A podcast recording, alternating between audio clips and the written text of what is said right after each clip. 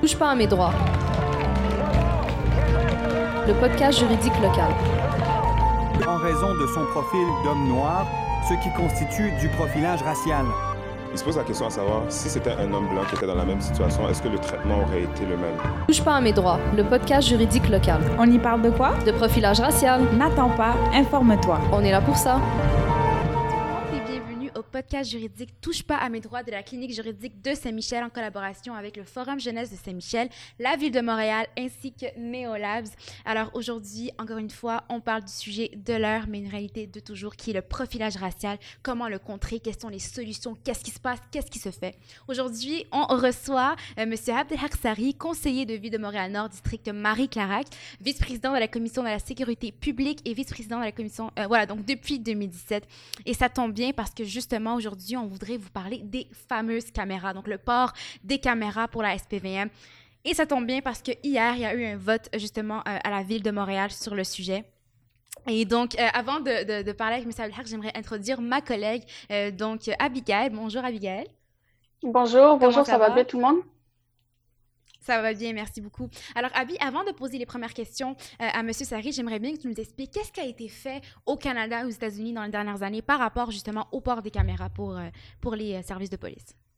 Oui, donc je vais juste faire un bref historique justement, puis euh, je vais commencer avec une phrase que l'acteur Will Smith a dit, Racism, it's not getting worse, it's getting filmed. Puis je pense que c'est une phrase qui résonne beaucoup plus euh, aujourd'hui. Donc euh, les caméras corporelles, c'est vraiment, ça s'est vraiment popularisé en 2013 après euh, une étude qui a été faite euh, à Rialto. Donc, euh, où est-ce qu'on peut voir qu'il y a eu une baisse de 87% des plaintes, mais aussi que l'emploi de la force par les policiers a diminué euh, deux fois. Donc, euh, quand on voit les, les études qui ont été faites, les personnes se concentrent sur trois caractéristiques. Donc, c'est ce qu'on appelle the big three. Puis, la première caractéristique, c'est la résistance citoyenne. Donc, c'est la fameuse entrave au travail policier ou les agressions envers les policiers. Donc, le résultat de ce critère, c'est que les, les études sont mitigées. Des fois, il y a une baisse, des fois, c'est neutre. Mais où est-ce qu'on peut vraiment voir une différence, c'est l'emploi de la force de la police, comme j'ai dit. Donc, c'est là où est-ce qu'on on peut vraiment se concentrer sur cet argument-là. Le troisième argument, c'est les plaintes envers les policiers. Donc, ça a diminué également, mais on peut faire comme une double interprétation. Soit que les policiers font une tellement bon, un bon travail qu'il n'y a pas de plainte, ou soit que les personnes, lorsqu'ils ils, considèrent qu'il y a un enregistrement, ils vont considérer que leur témoignage verbal va être moindre que euh, l'enregistrement. Donc, c'est pour ça que les plaintes ont diminué, mais dans le fond, ce sont les trois critères dans lesquels on s'est basé pour évaluer les caméras corporelles. Donc, c'est sûr qu'aux États-Unis, il y a vraiment eu, euh, justement en 2013, euh, cette, cette volonté de vouloir mettre des caméras corporelles. Au Canada, les résultats des études sont neutres, mais encore une fois, on peut se poser la question sur est-ce qu'il y a des facteurs qui ont influencé. Par exemple, en 2016, le projet pilote à Montréal, ben, les policiers, ils avaient le droit de décider quand activer ou pas leur caméra. Donc, puis l'étude a duré un peu moins de un an. Donc, c'est sûr que on peut se poser des questions là-dessus, mais je pense que je vais laisser Monsieur Sari répondre parce que je sais que il y a eu justement un, rapport qui a critiqué le rapport de la SPVM euh, qui est sorti en 2019. Exactement. Donc, M. Sari, bonjour. Merci beaucoup d'avoir accepté l'invitation hein, pour euh, Touche pas à mes droits. Euh, justement, vous êtes le porte-parole de la Commission euh, en matière de sécurité publique depuis 2017. On sait que ça fait deux ans, il y a eu un refus de la, de la part de l'administration Plante pour procéder justement au déploiement des caméras pour le SPVM. Après l'affaire euh, Camara, vous avez insisté pour que euh, justement cette mesure soit réadoptée. Donc, parlez-nous un peu de ça. Qu'est-ce qui s'est passé? Pourquoi il y a eu un refus? Et qu'est-ce qui se passe en ce moment à la ville de Montréal par rapport à tout ça? Ben, si je veux le résumer en un seul mot, je vais dire tout simplement il y a une latence, euh, une attente qu'on comprend absolument pas. On comprend que euh, ce que je vois en général dans cette administration-là, c'est qu'ils ne gèrent pas leur service de police. Il n'y a pas un leadership euh, pour gérer le service. C'est le service qui dicte exactement quoi faire et quoi ne pas faire. Et, j'ai beaucoup à, Abby, vous avez très très bien introduit le sujet. Hier d'ailleurs, quand j'ai pris la parole au conseil de ville, et j'ai expliqué euh, comme quoi on est dans une situation d'urgence et pourquoi urgence, euh, avec plusieurs éléments contextuels euh, sur lesquels je me suis basé. J'ai résumé mon intervention en trois points. Euh, les caméras portatives n'est pas la solution à tout, mais c'est une partie de la solution. Une partie de la solution pour tout ce qui concerne la transparence, du travail policier, je vais y revenir après. Une partie de la solution pour ce qui concerne la confiance et surtout auprès de nos jeunes. Nos jeunes Mhm. ont perdu confiance en leur service de police et ça c'est très très dangereux dans une société où le jeune euh, commence à parler mal de son service de police et, et par la suite il va pas, il va, il va avoir moins confiance aux autres instances. Le dernier élément et Abby l'a bien introduit tout à l'heure, c'est le rapport du 2019 et la technologie elle-même et les coûts qui ont été exagérés dans le rapport de 2019. Alors ce que je dis par rapport à la, question de la confiance, oui, certes, les caméras portatives euh, ont fait leur preuve par rapport à cet élément-là. Euh, Ça augmente la confiance. Et moi, j'étais étonné de dire que le SPVM, en 2018, il dit que 90% de la population lui font confiance, puis il y a une très grande confiance. Je trouvais ça un peu exagéré, ou peut-être qu'il y a des choses qui ont basé changé. sur quoi, cette, cette affirmation de la part de la SPVM? Ben, c'était c'était suite, à un- suite à un sondage que le SPVM avait vraiment commandé Mhm. et qu'ils disent 90%. Alors, moi, moi, moi personnellement, j'ai un doute. Puis, un, de deux, euh, peut-être que les choses ont changé. Hein. Après l'affaire Camara, il y a d'autres affaires qu'on a eues, puis il y a d'autres vidéos. Puis, et vous l'avez bien dit, parce que c'est ce racisme-là, ce comportement ou cette perception de racisme, maintenant, elle est filmée d'un côté citoyen, surtout, et parfois d'un côté aussi des caméras portatives dans, dans les villes où ça a été déployé. Et moi, ce qui m'intéresse le plus, c'est que présentement, on ne peut plus se permettre le luxe de dire qu'on n'a pas besoin de cette technologie-là. Parce que c'est ce qu'ils disent. Ils disent si 90% de la population me, fait, me, fait, me font confiance, pourquoi j'irai à, à, investir dans, dans, dans, dans, ce projet? Moi, je dis le contraire. Je dis il faut investir dans ce projet-là, pas parce que est-ce qu'il y a un coût, il n'y a pas un coût, c'est parce que présentement, on a un coût social On a un qui coût est, social, où exactement. les jeunes les moins jeunes n'ont plus confiance en leur Et je pense que et je pense que vous pouvez euh, bien sûr euh, appuyer ce point-là. C'est plus même plus une question de confiance, c'est des faits qu'on voit tous les jours, c'est des rapports, c'est de la commission euh, qui, qui l'a démontré. Donc par exemple, un noir a six fois plus de chances qu'une personne blanche de se faire arrêter. Et on l'a vu avec l'affaire Camara qui est très très récente que c'est grave là, c'est urgent, c'est même plus une question de confiance. Donc pourquoi ce refus, pourquoi cette hésitation de la part de l'administration? Plan Est-ce qu'on peut l'expliquer par une, un raisonnement logique, scientifique ou. Alors, je vous donnerai les arguments qu'ils m'ont donnés, puis je les ai listés. Moi, j'ai listé hier euh, tous les arguments qui ont été donnés par l'administration. Alors, premièrement, ils ont parlé de coûts. Moi, je dis, il n'y a pas de coût pour la confiance. Il n'y a pas de coût pour la transparence. Ça, ça... Deuxièmement, ils ont parlé, ils ont dit que la technologie n'était pas mature. Là, maintenant, ils disent que la technologie est mature. Ils ont dit, ben, il faut travailler. Les autres villes, Là, c'est très dangereux ce qu'ils ont dit. Et là, il faut faire très attention. Puis, ça a été enregistré. Les autres villes, ils sont pas allés de l'avant avec, avec le projet pilote. Ils ont cité Toronto, qui est allé avec le projet, avec le projet des caméras. Ils ont cité Los Angeles, qui avait déjà des caméras. C'est-à-dire, ils n'avaient même pas la connaissance du sujet. Ils ont cité New York. Mais sérieusement, Calgary l'a fait. Euh, Toronto l'a fait. New York l'a fait. Londres l'a fait. Hey, le Maroc l'a fait.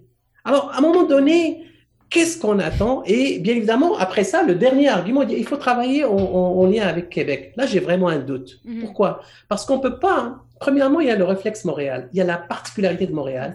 Et on ne peut pas être à la traîne de Québec. Pire encore, si le premier ministre du Québec ne reconnaît même pas le profilage racial, ne reconnaît même pas le racisme systémique, comment tu veux que je travaille avec le gouvernement du Québec sur ce dossier-là? Peut-être sur d'autres dossiers. Je suis très ouvert, puis j'ai beaucoup de respect pour, pour le palier euh, provincial. Cependant, sur ce point-ci, le premier ministre ne reconnaît même pas le racisme systémique. Donc, Alors, comment- à ce moment-là, j'aurais un doute à aller travailler, collaborer. Je pense que il faut prioriser ça. Il y a un sentiment d'urgence. Et hier, vous savez qu'est-ce qu'ils ont fait, l'administration Plante? Ils ont dit, on va reporter le débat là-dessus. Et vu qu'ils sont majoritaires, ils ont passé au vote et ils ont reporté le débat.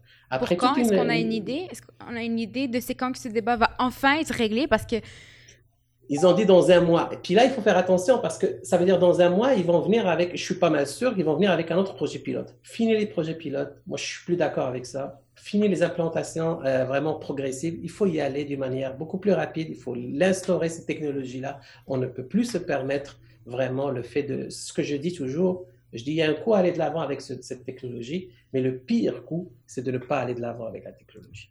Et ça, on le vit. Et justement, cette mesure euh, hier qui a été votée un peu contre, c'est quoi la mesure? Concrètement Qu'est-ce qu'elle propose? Qu'est-ce que vous proposez euh, ensemble euh, Montréal par rapport à- au port des caméras? Est-ce que c'est un port complet? Est-ce que c'est une transparence? Qu'est-ce qu'on cherche en fait à Non. instaurer? Moi, c'est très simple. La, la- la- la- la- la motion, je pourrais vous la partager après. Elle demande un, un déploiement bien évidemment progressif, c'est Mhm. normal, parce qu'il faut y aller groupe par groupe, mais pour l'ensemble des, des patrouilleurs. Là, on parle de 3000 policiers. Et puis le coût, regardez, le, rapport de 2019, il parlait d'un coût euh, qui était exorbitant. Puis euh, moi, j'avais vraiment remis en question ces, ces coûts-là. Et surtout qu'ils ont parlé à peu près de, je ne sais pas quoi, 17 millions de dollars. Sachant que Londres, ils ont 15 000 policiers, puis ça a coûté beaucoup moins cher. Toronto, ils ont plus de policiers, puis ça a coûté beaucoup moins cher. Pourquoi juste à Montréal que le coût a été exorbitant? Pire encore, ils ont parlé de 24 millions de coûts récurrents par année. Or que la compagnie qui a fait le projet pilote a dit, moi, je suis capable de faire ça au maximum à 6,5 millions sur 5 ans. Alors, je ne comprends pas exactement le pourquoi de ce refus. Monsieur Caron dit qu'il est prêt à déployer les caméras. La fraternité policière dit qu'elle est prête à, à, déployer les caméras. Nous, on est prêt à déployer les caméras. L'administration Plante dit qu'elle veut aller de l'avant avec ce projet avec une très grande latence. Ça fait deux ans que je mets de la pression là-dessus. Ça fait deux ans que j'écris dans tous les médias. Il n'y a aucun média qui ne m'a pas vraiment invité pour parler de ce sujet-là. Puis ce qu'on voit, c'est de la latence. On, voit vraiment qu'il y a un temps mort. Mm-hmm. Et, et, dans ce temps-là, durant ce temps-là, il y a des, gens qui sont interceptés, des gens qui sont interpellés, des gens qui sont même arrêtés. justement, et c'est pour ça que je pense très important d'abord de vous avoir comme invité, mais d'en parler parce que justement, ce refus d'administration plante, c'est où qu'on entend parler dans les médias.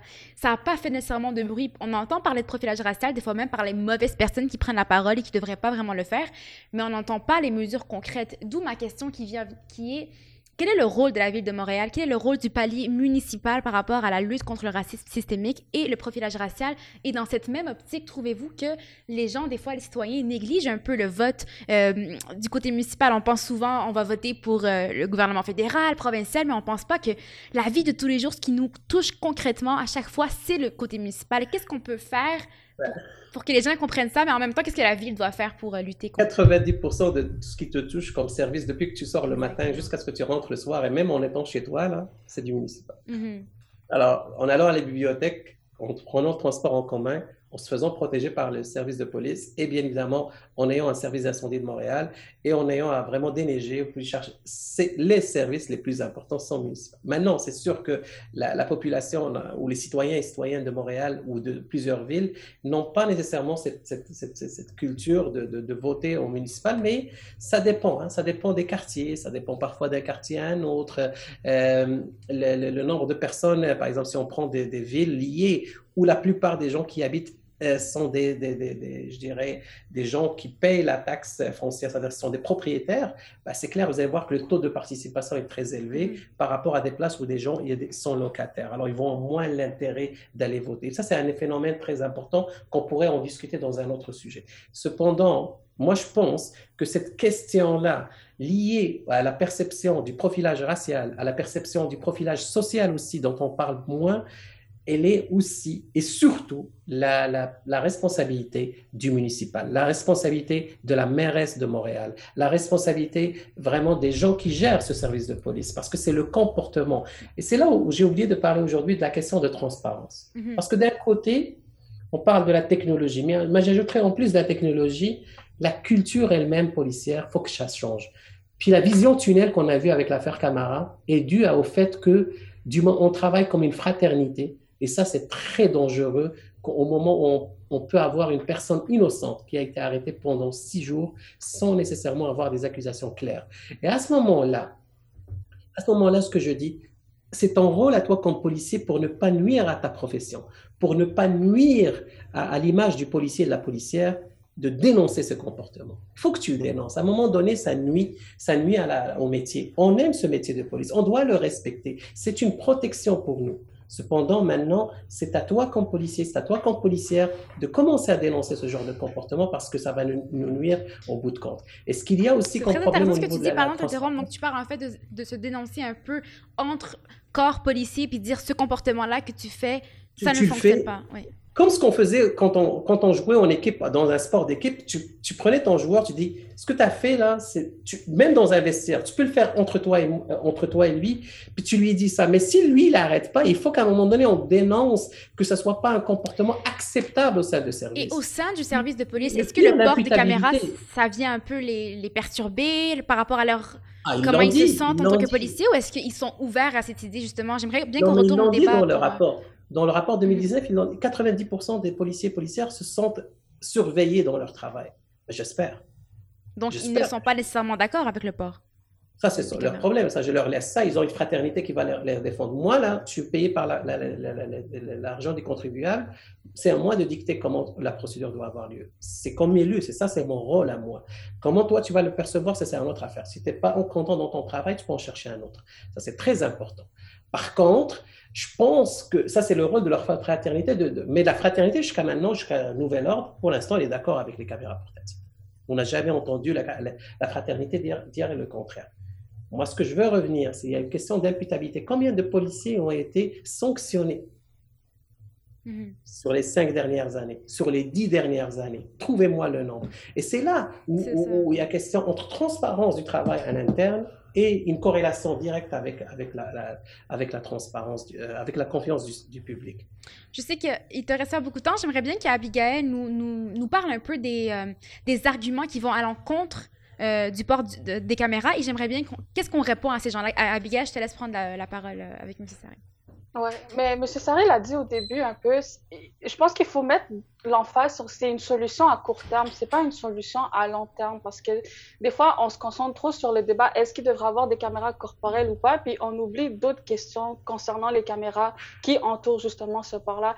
Par exemple, est-ce que les policiers vont avoir le droit de fermer les caméras Est-ce que ça va être tout le temps Est-ce que ça va respecter le, système de preuve dans, le système de justice euh, Les questions comme est-ce que les policiers vont avoir le droit de regarder les enregistrements avant d'écrire leur rapport? Est-ce que la vision subjective de la caméra est assez suffisante pour donner un visionnement qui est neutre et non biaisé à la personne qui va avoir? Je pense que c'est des questions qu'il faudrait se poser.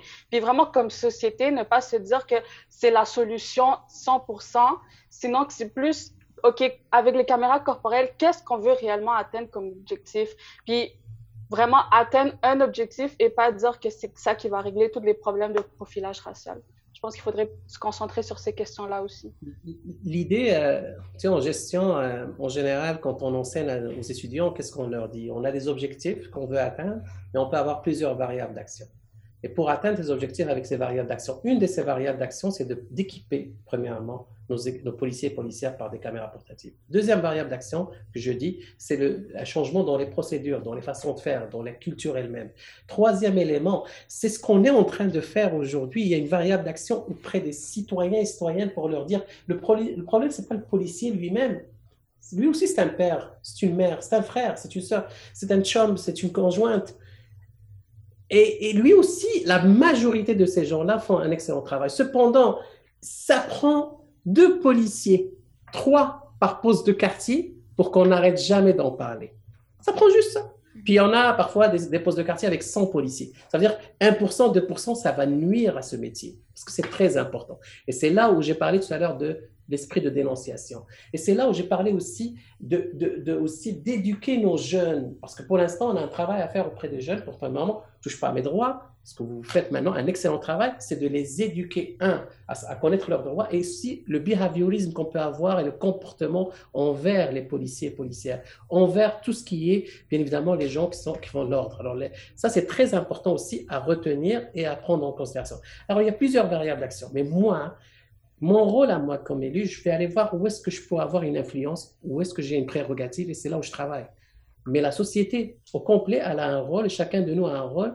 Et moi, dans mon côté à moi, c'est les cultures, c'est les procédures et c'est les caméras portatives. Ce n'est pas la solution à tout, c'est une partie de la solution. C'est une des variables d'action que je ne cesserai jamais de faire vraiment une job là-dessus et puis de demander, puis continuer cette pression auprès de l'administration.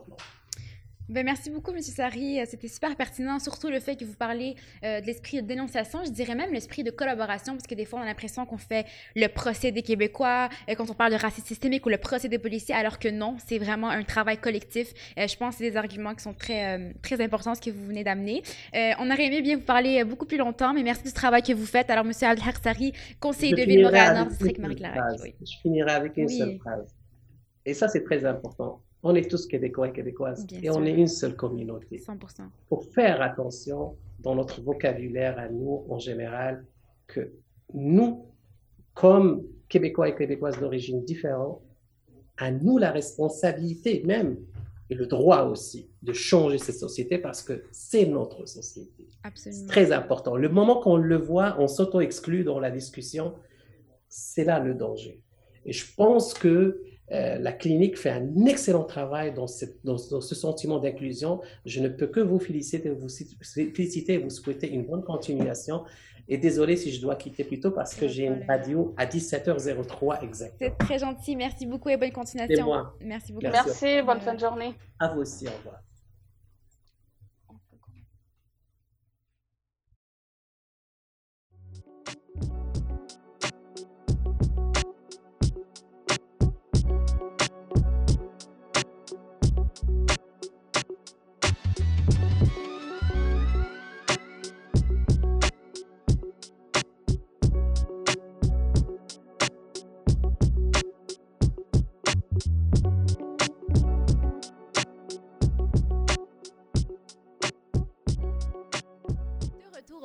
Touche pas mes droits de la clinique juridique de Saint-Michel en collaboration avec la Ville de Montréal, le Forum jeunesse de Saint-Michel ainsi que Néolab. Alors aujourd'hui, comme à chaque fois, on vous parle de profilage racial, qu'est-ce qui a été fait, qu'est-ce qui reste à faire, comment faire pour bien discuter, comment bien faire pour analyser euh, le problème et trouver des solutions pertinentes. Aujourd'hui, on vous parle du port des caméras. On a reçu juste avant la pause euh, Monsieur Abdelhar Sari, conseiller de ville euh, au district Marie-Clarac avec l'ensemble Montréal. Et on a parlé du port des caméras. Il nous a expliqué un peu pourquoi l'administration Plante avait refusé euh, de mettre en place maintenant et qui, qui, va en parler un peu plus tard. Maintenant, Abigail, j'aimerais bien que tu nous parles un peu du contexte qui, a, euh, qui nous a ramené en fait euh, à reparler de ce sujet, à le, qui a un peu ressurgi, mm-hmm. surtout après l'affaire Camara. Donc, si tu pouvais un peu nous mettre en contexte et nous parler un peu des arguments qui peuvent être parfois pour ou contre le port des caméras. Mhm. Comme euh, on avait parlé avec Monsieur Sari, dans le fond, là, c'est pas un nouveau sujet. Comme je disais, c'est un mhm. sujet que c'est vraiment popularisé en 2013 aux États-Unis, et qu'aujourd'hui, ça a ressurgi justement avec l'affaire Camara. Pour ceux qui savent pas qu'est-ce qui, est arrivé, c'est euh, Monsieur euh, Mamadi Farah Camara.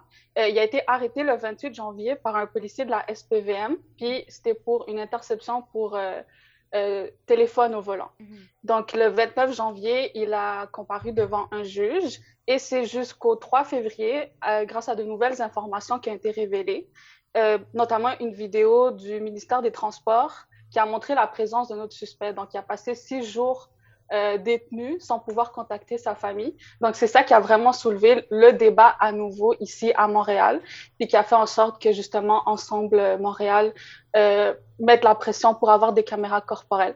Sauf que là, c'est là où est-ce qu'il y a encore le débat à nouveau. Est-ce qu'on est en train de précipiter trop les affaires? Est-ce qu'il faudrait se poser des questions, comme j'avais posé les questions avant, par exemple, c'est qui qui va avoir accès à ces enregistrements? Ben, c'est bien beau avoir les, les, les vidéos, mais c'est qui qui va avoir accès?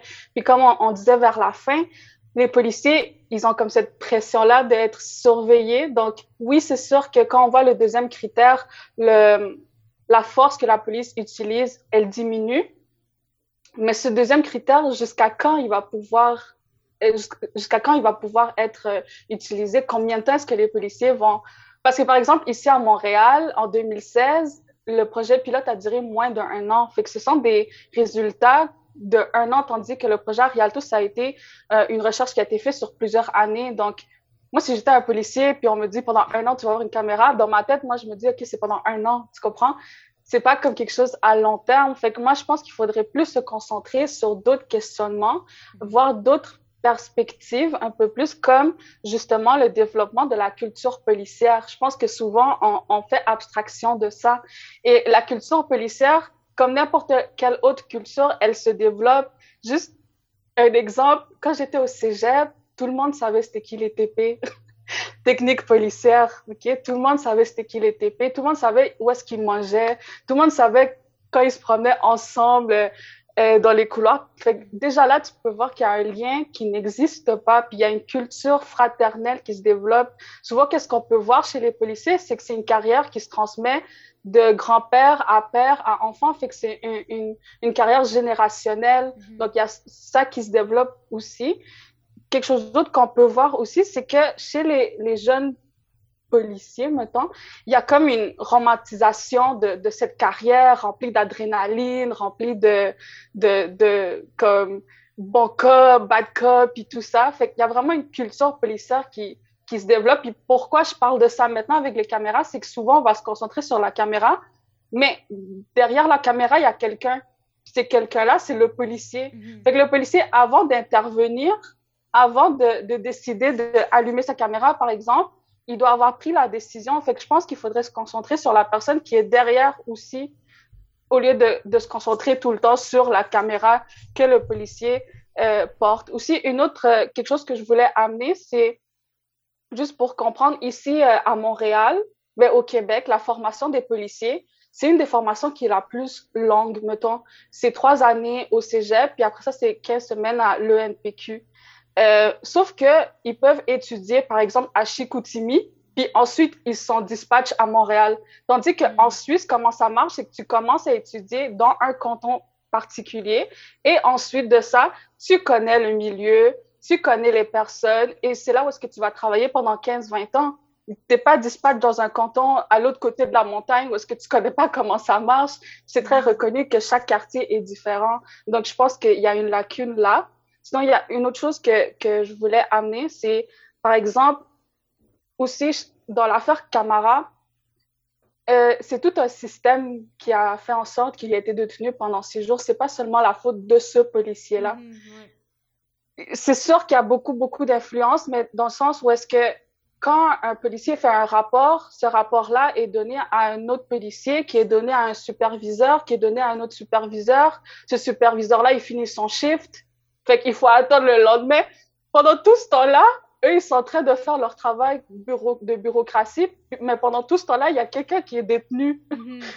qui l'occupe, qui est en train d'occuper le monsieur camarade, si on met dans ce cas-là. Fait que je pense qu'il faudrait se questionner là-dessus aussi. Est-ce qu'on a trop de staff dans la police?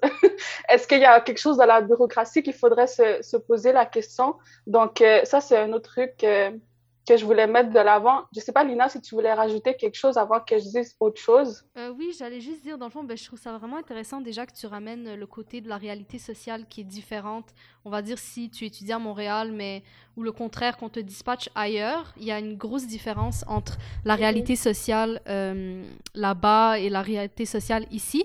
Euh, également, je pense qu'une très bonne solution, ça serait, comme tu as dit, de voir ça serait quoi l'effet sur les policiers? Puis je pense que la seule manière de vraiment régler le problème, c'est de travailler hand in hand avec le service de police, avec la ville, avec tous les acteurs, parce que tu sais, le but, ce n'est pas de pointer du doigt les policiers ou de pointer du doigt euh, la ville et de dire, tu sais, oui, on, on est en train de reconnaître les, les erreurs, on est en train de reconnaître les, les choses qui, étaient, qui seraient améliorées, mais je pense que c'est surtout de dire, on doit tous travailler ensemble, puis on est tous capables, puis je pense qu'on on a, on, on a un but commun, tu sais, et on est capable de travailler vers ce but commun plutôt que de se dire non, c'est toi le fautif, non, c'est toi le fautif, non, c'est toi le fautif.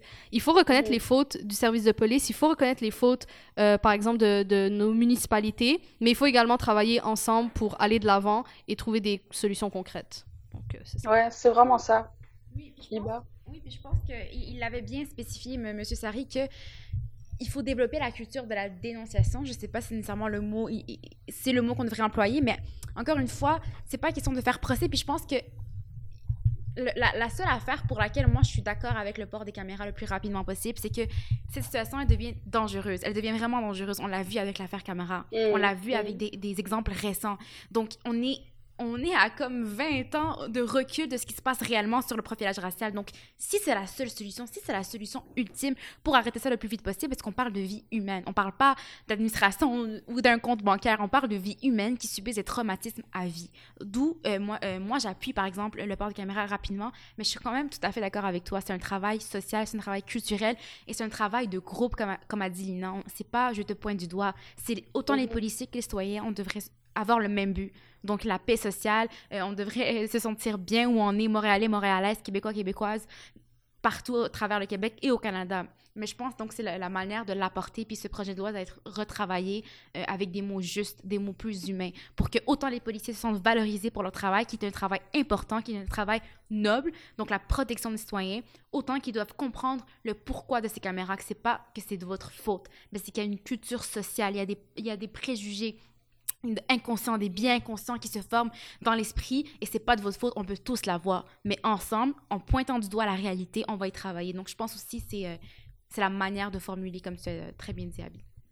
Ouais, et comme tu viens de dire, les biens inconscients, quand tu vois dans le ENPQ, la formation qu'ils reçoivent, c'est pendant 15 semaines. Fait que c'est là où est-ce qu'ils apprennent vraiment tout ce qui est formation plus technique, donc vraiment euh, en intervention de, techniques policières et tout.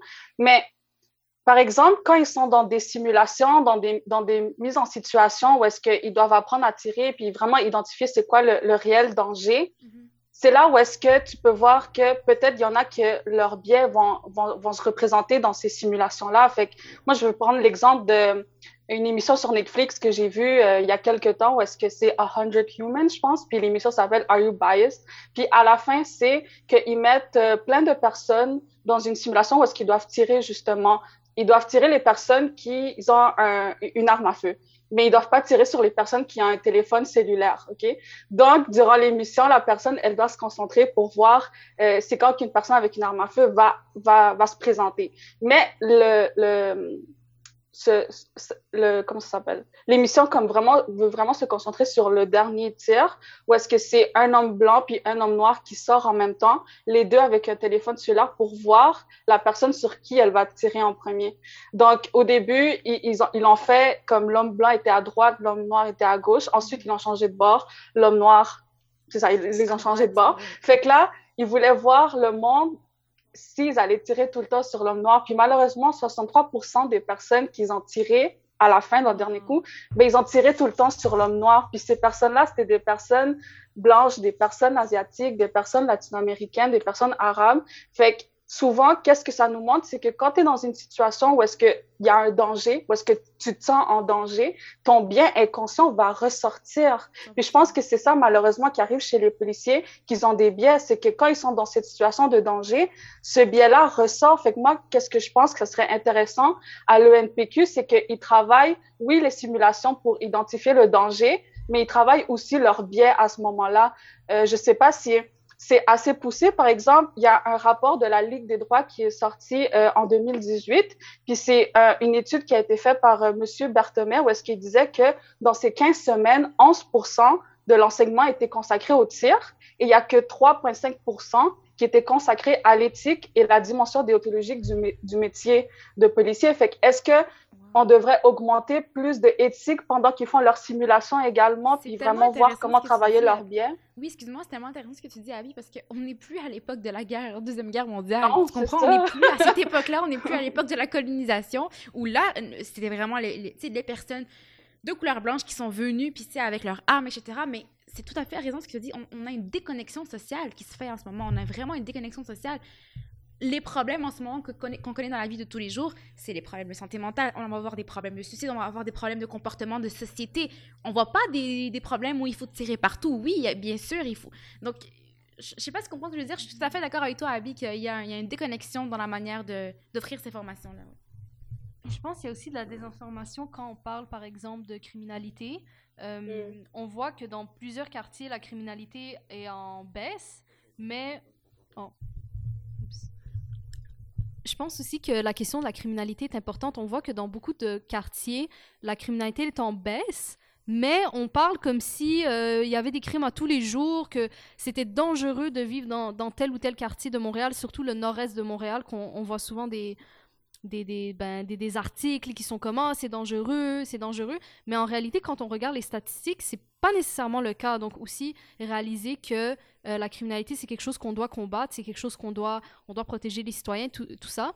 Mais euh, de ne pas stigmatiser certains, certains quartiers de Montréal, comme Montréal-Nord, euh, Saint-Michel, Saint-Léonard, tout ça, ne pas stigmatiser ces, ces quartiers pour la seule raison qu'on a l'impression, ou qu'on pense, ou qu'on a l'idée qu'il euh, y a plus de criminalité là-bas, ou que la criminalité est en hausse, alors que ce n'est pas nécessairement le cas. Mm-hmm. Exactement. Fait dans le fond, Iba, tu voulais rajouter quelque chose? Non, mais à, à part le fait que tu, as dit que tu as vu ça dans une, dans une série de télévision. Je trouve ça super intéressant. Puis je pense que ça pourrait nous amener à une autre discussion par rapport au rôle des médias et au rôle de la culture sociale. Parce que tu vois comment ça, ça a attiré ton attention et ça a démontré une, une réalité. Et des fois, quand on mhm. fait passer ça par des émissions euh, de fiction, peu importe, ça peut faire passer le message d'une meilleure manière euh, que de le faire d'une manière qui peut sembler accusatrice. Par, parfois. Mhm. D'où l'importance, encore une fois, du débat et du podcast juridique euh, Touche pas à mes droits. Je te laisse poursuivre. Ouais, mais dans le fond, je voulais finir là-dessus, donc vraiment réitérer l'idée que les caméras corporelles, c'est pas une solution miracle. C'est une solution qui va être à court terme. Puis je pense que il faut vraiment, comme société, se concentrer sur, OK, on va avoir les caméras corporelles, mais qu'est-ce qu'on va faire à côté de ça? Comment on va s'aider? Comment on va établir une communication entre les policiers et les minorités ethniques? Parce que qu'est-ce qui arrive vraiment dernièrement, c'est que ce lien de confiance n'a vraiment jamais existé, on peut se le dire.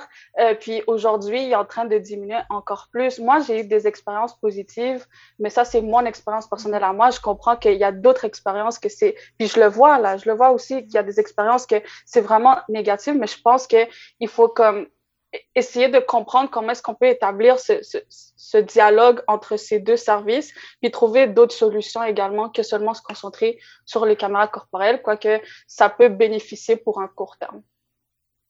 Merci beaucoup, euh, Abby. C'est très intéressant comme débat. C'est des points qui sont d'actualité, qui sont pertinents et que j'espère que plusieurs personnes vont pouvoir en bénéficier. Puis ça doit être des... Euh, on devrait tous continuer à faire de la pression positive pour que encore une fois, l'importance de l'éducation. Donc, de s'éduquer, s'éduquer. L'éducation, elle se continue toujours. C'est pas vrai qu'après une formation, on arrête d'apprendre. Il faut continuer euh, euh, à éduquer, peu importe le programme, et surtout, surtout, euh, maintenant, plus que jamais. Donc, merci à vous.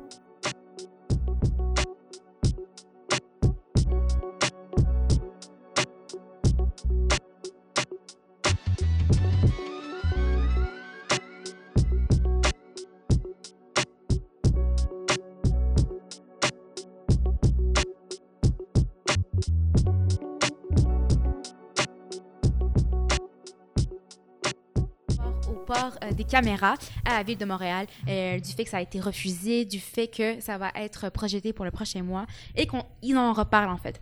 Euh, on a également parlé de l'importance de réfléchir un peu à une réforme en éducation, donc pour rééduquer un peu les policiers par rapport aux biens conscients, préjugés, etc. cet épisode marque aussi bientôt la fin de l'histoire des Noirs, du mois pardon de l'histoire des Noirs. Alors je te laisse conclure sur ça, Abigail. Oui, c'est ça, comme tu l'as dit, c'est vraiment notre dernier épisode durant le mois de l'histoire des Noirs. Donc, euh, c'est un peu euh, paradoxal d'avoir vécu tous ces événements dernièrement ici à, à Montréal, à Québec, quand c'était un mois pour souligner justement l'histoire des Noirs. Mais je pense que c'est intéressant de, de pouvoir se demander aujourd'hui, ça veut dire vraiment quoi être un allié euh, mm-hmm. pour, pour n'importe quelle minorité qui est en train de vivre une certaine réalité. Donc, moi, qu'est-ce que j'ai vraiment compris dernièrement, c'est que être un allié, c'est, ça veut pas dire nécessairement que tu t'es es là pour sauver la personne, parce que sinon ça revient un peu au complexe d'un sauveur, mais c'est vraiment être là pour soutenir, pour faire euh, un peu comme un, comment on appelle ça, euh, pas un micro, genre, mais un, en tout cas pour faire... Euh, Leur donner une plateforme pour, pour s'exprimer. Oui, c'est ça, oui. pour faire euh, donner du volume aux, aux voix des Noirs. donc, euh, c'est vraiment ça.